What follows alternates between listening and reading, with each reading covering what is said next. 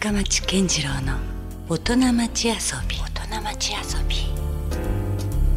さあ引き続き松尾清さんにねお話をお伺いしていきたいと思います。もう本当僕聞きたいこととか話したいことがたくさんありすぎて、全然もうこの今日の30分にも収まらんぞというのがね この前半だけでももう随分あの分かってしまったんですけど。いやいやついつい僕も熱く語っちゃいました。ねまあ、その小説の話にちょっとまた若干また話を戻すと、はい、あのいわゆるこうドラマのね書き下ろしを、まあ、曲を、まあ、その主役の、えー、悟さんがするわけですけども、まあこのドラマのねプロデューサーがまたなかなか強烈なキャラクターでして。くせ者でね。くせ者ですよ。そこでこうその、まあ、いわゆるこう蝶々発信のやり取りみたいなのがねちょっと始まっていくわけですよ。まあ、非常にこうその無礼で横柄なプロデューサーと言ってしまったらそういうところに対して。でもあのすごく大人な対応をしていくんですよねこのプロデューサーの佐藤さんが。はい。はい、でまあ何でしょうこの実際にやっぱりこういうこともやっぱり経験に基づいたりはしてたんですか？そうですね。だから僕プロデューサーとして、うん、あのまあ、テレビですとか、うん、映画ですとか CM とか、はい、そういうタイアップのクライアントありきで曲を作ったりすることっていうのもありますけど、うん、まあ、そういう時何があの一番求められるかっていうと、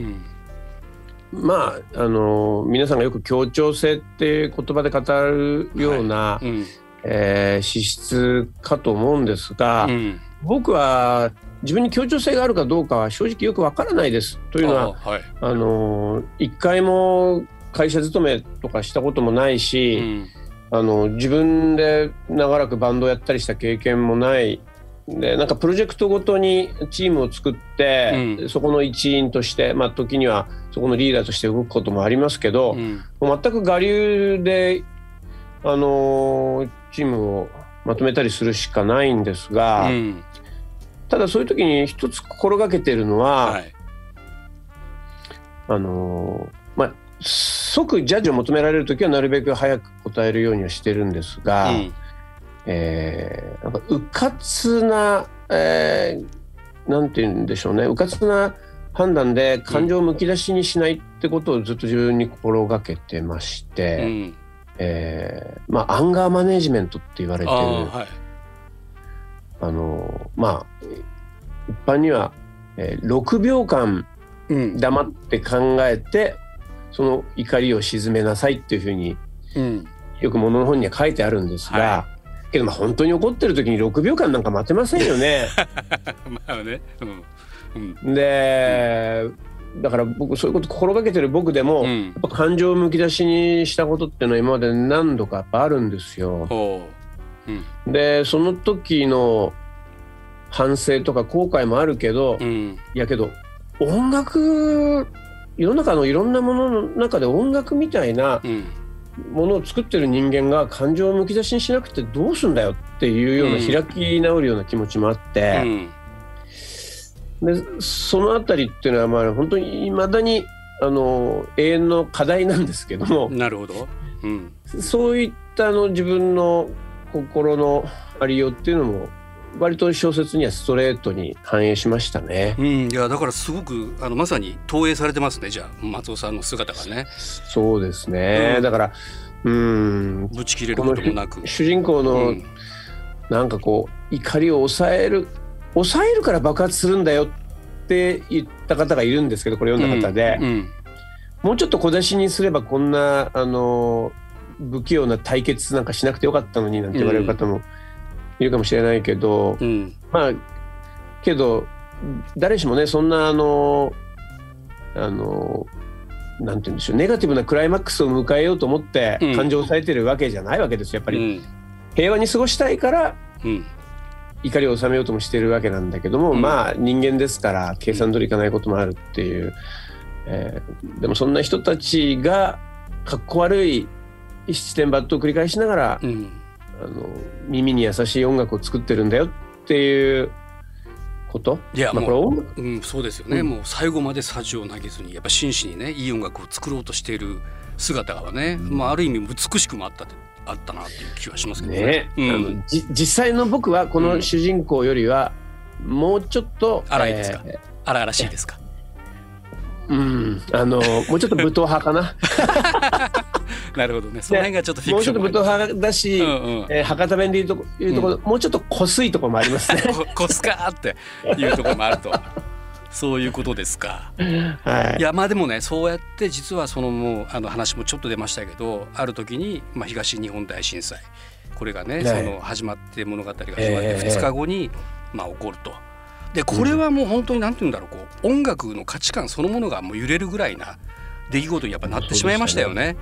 そうでしたね、やはりこう生きていくのに本当に音楽は必要なのかどうかということが問われた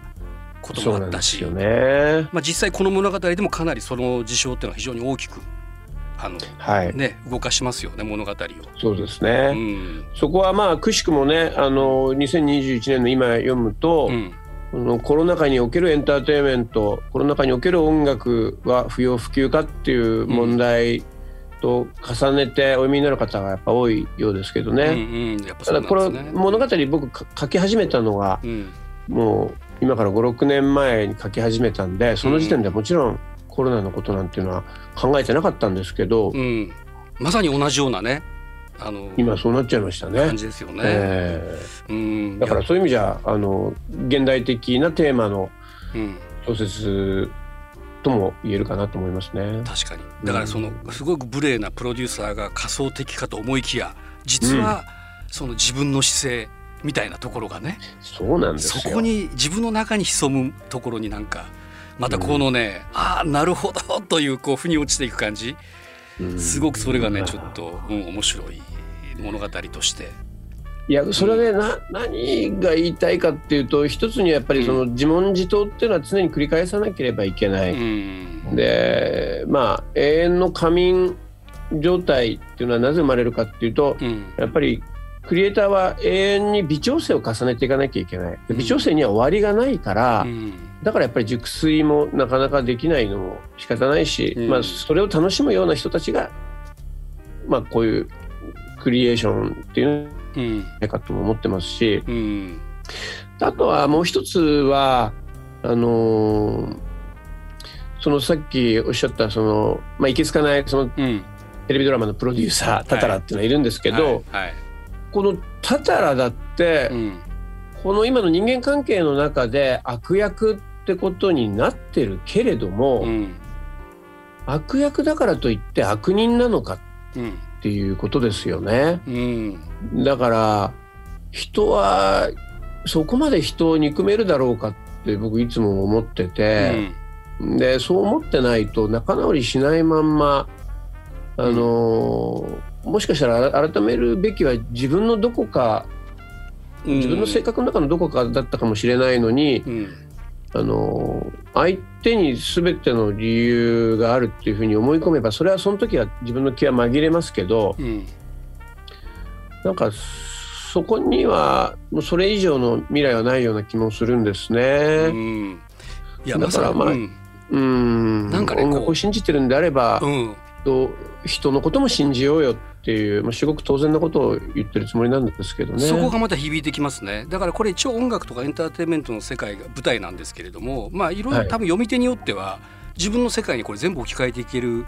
物語でもありますよね。うん、あのね音楽を作るなんていうこう特別なそのエンターテインメントの仕事とかじゃなくても、うんあのどのお仕事にも当てはまるような、うん、まあ、嫌な上司とか嫌なあの出入り業者の人とかいろんな人いると思うんですけど。いやなかなかままならないわけですよね。ねそうですよね。うんうん。そこがね。人生ままならないですけど、うん、自分が逆の立場だったら自分だって、うん、あのそういう振る舞いをしてたんじゃないのかなって思う時もありますからね。ちょっと時間が経って考えると。うんうん。ね、だから本当彼もまた何者かのその大きな力の中での被害者と言えたんじゃないかみたいなことを後になって思い当たる時もありますもんね。なるほど。いやまさにこのね、物語の一つの大きなキーワードとして、まあ、弱者ではあるが敗者ではないというね。はい、このなんかもう名言出ましたよねこの中でもね。ありがとうございます。もう僕は本当に伝えたかった言葉をピックアップしてくださった川松さんに本当に感謝申し上げます。いやいやそうなんです。そうなんです。これ本当大事なところですよね。今のこのコロナ禍においてもね、うん、そしてねまた音楽ってことに関して言うと、うん、あの全員が敗者にならずに済む、うん、尊いものだとも思ってるんですね。うん、あの下手な人は下手な人なりに あのけど好きだっていう気持ちがあればそれだけで幸せを感じられるし、うん、そうじゃない人だからうまければじゃあそれで一生安泰かっていうとやっぱその人にしか見えない壁とか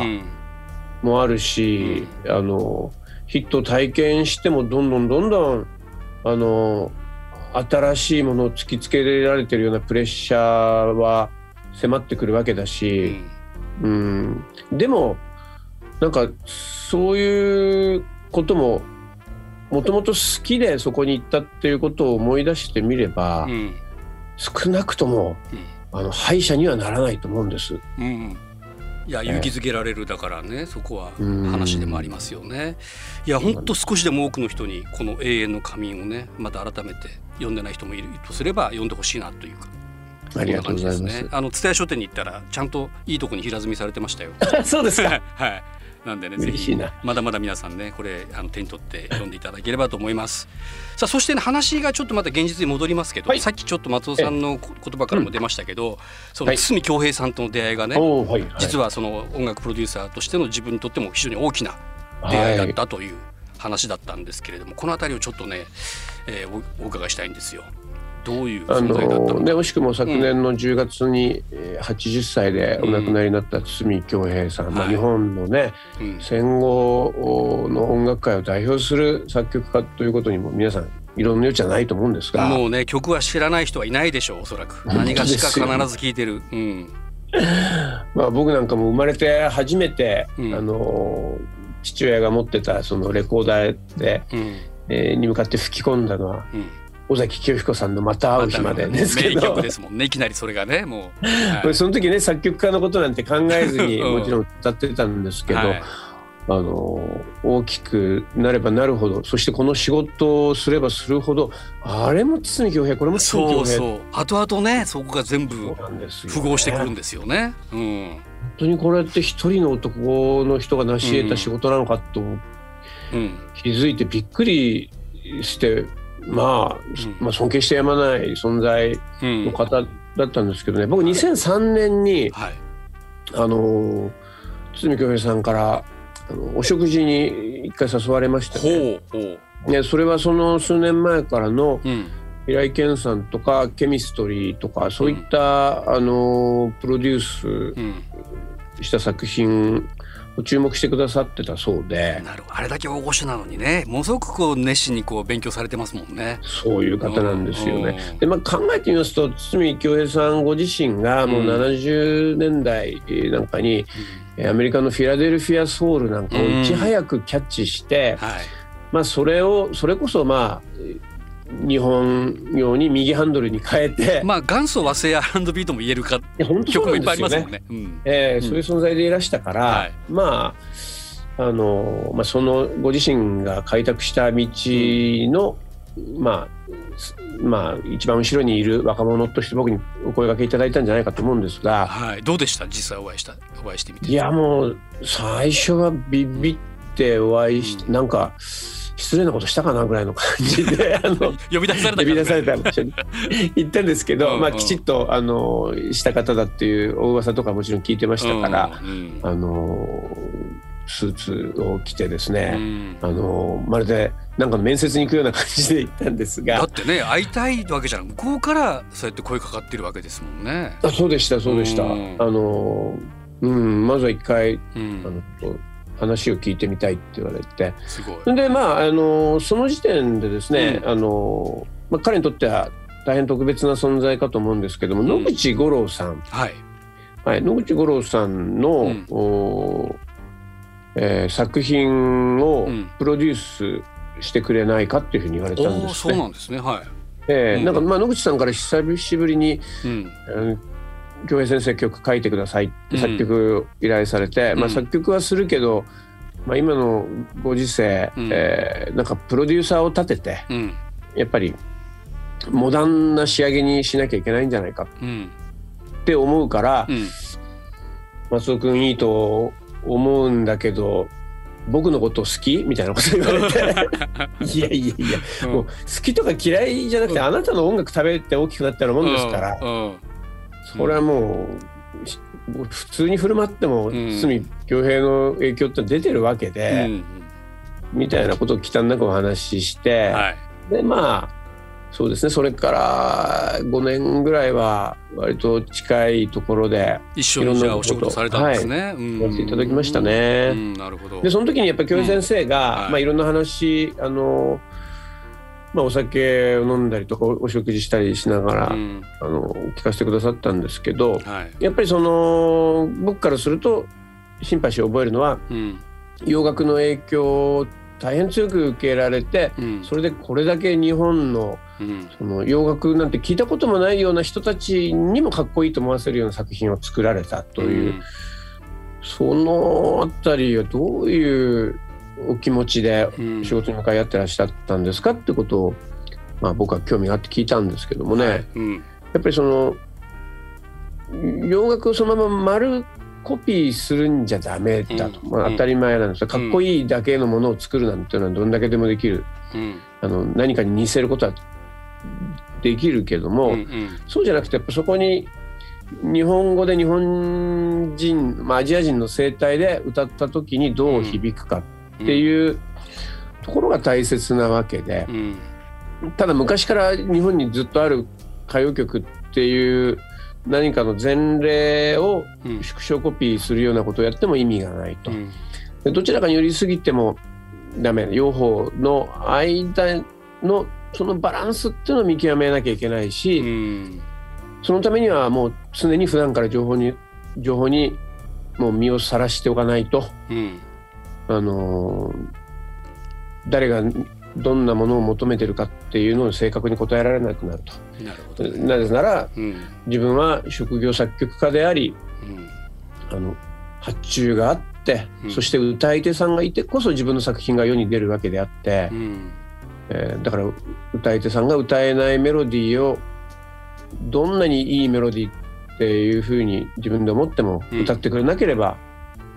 ダメだしそれは書き直しすべきだしみたいな、うん、なんかもうあのいろんなこと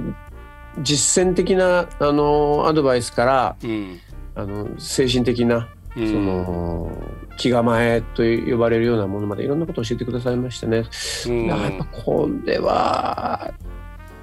うん。一生の仕事としてきちっとやるべき仕事を今やってんだなと。うん、いやあの今のお話をお伺いしててね。なんかあの、まあ、あんまり僕はそのあのつながりは感じなかったんですけどなんかすごく今世界観がね共通することがすごく見えてきましたよ。はい、なんかいわゆるその洋楽のトランスレートではなくてこういわゆるこうトランスフォームに近いというかね。そこからまたこう組み替えて自分なりのこうまた世界に置き換えていけるというね。そういった意味では非常にお二人通じるところがありますね。うん。あもう本当あのおこがましいですけども、うん、嬉しいですねそういうふうに言ってくださると。いやそれでまあ要は先月先日ですけどねあの、はい、渥美恭平さんがまあお亡くなりになられたというところから「ソングブック」というトリビュートアルバムが、はい、えー、えー、まあ、リリースされまして、はい、もちろんここにも松尾さんが関わっているということですよね。そうなんです、うん、まあ京平先生の数あるヒット曲の中でも、まあ、最大のヒットですね「見せられて」っていう、うん、代表曲ですね、もう一番代表曲ですね、あのーうん、シングルとして一番この曲が売れた曲だそうです。当然レコード大賞も取られて、はい、レコード大賞もね取ってますね、はい。で、えー、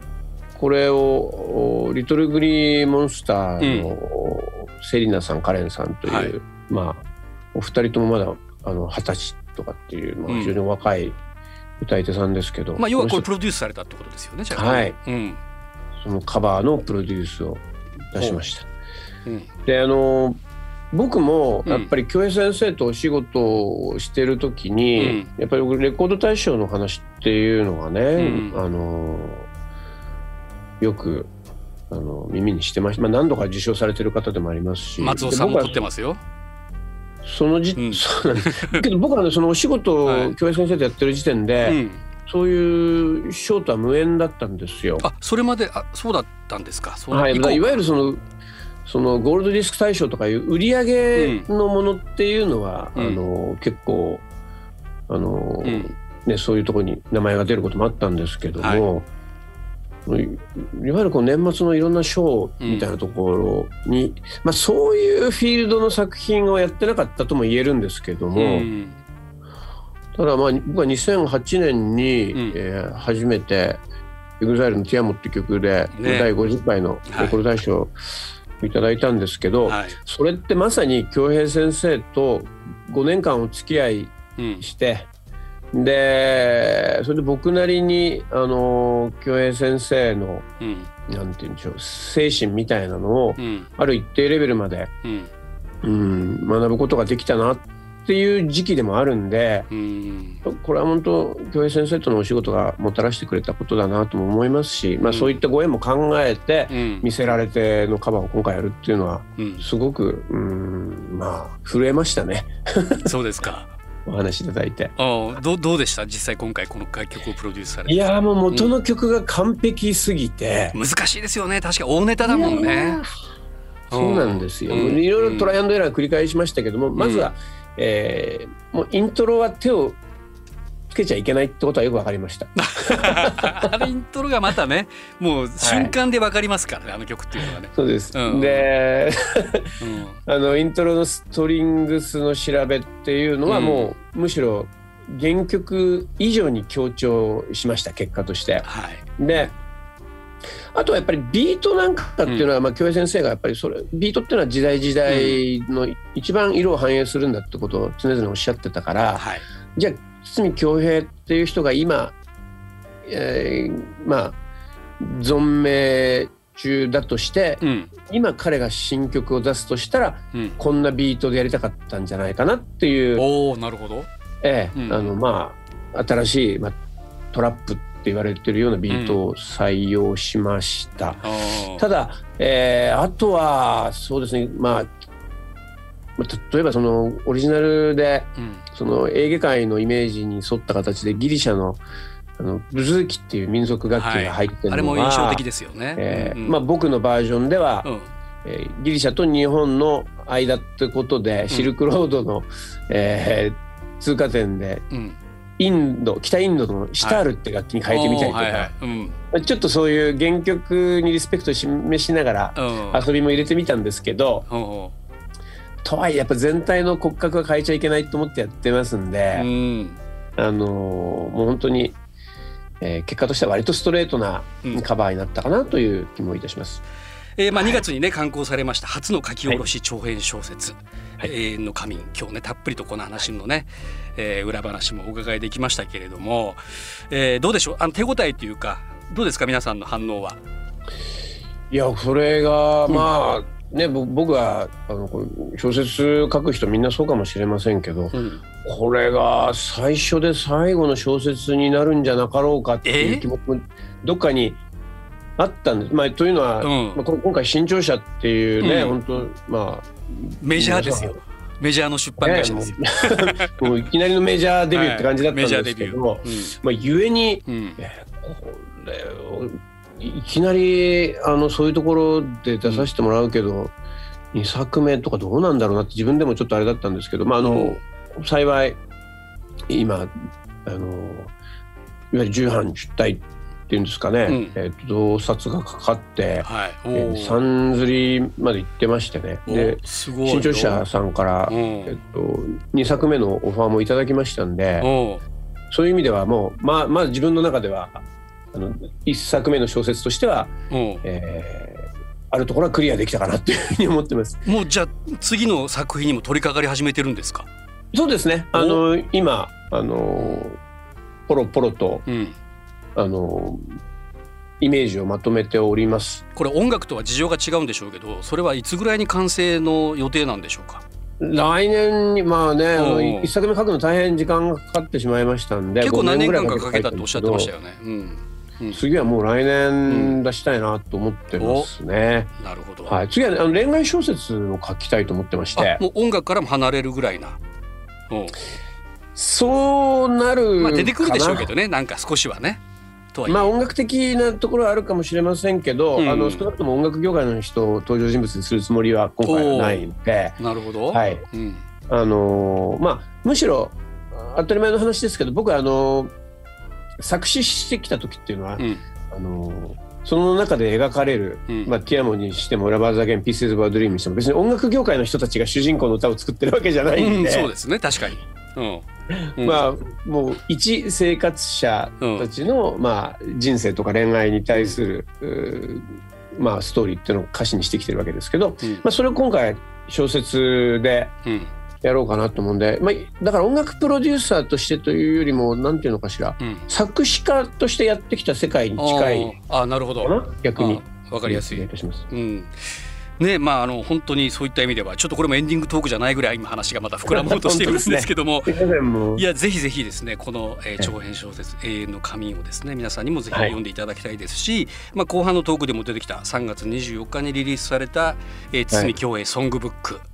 まあ、改めてやっぱ堤恭平さんのね名曲の数々を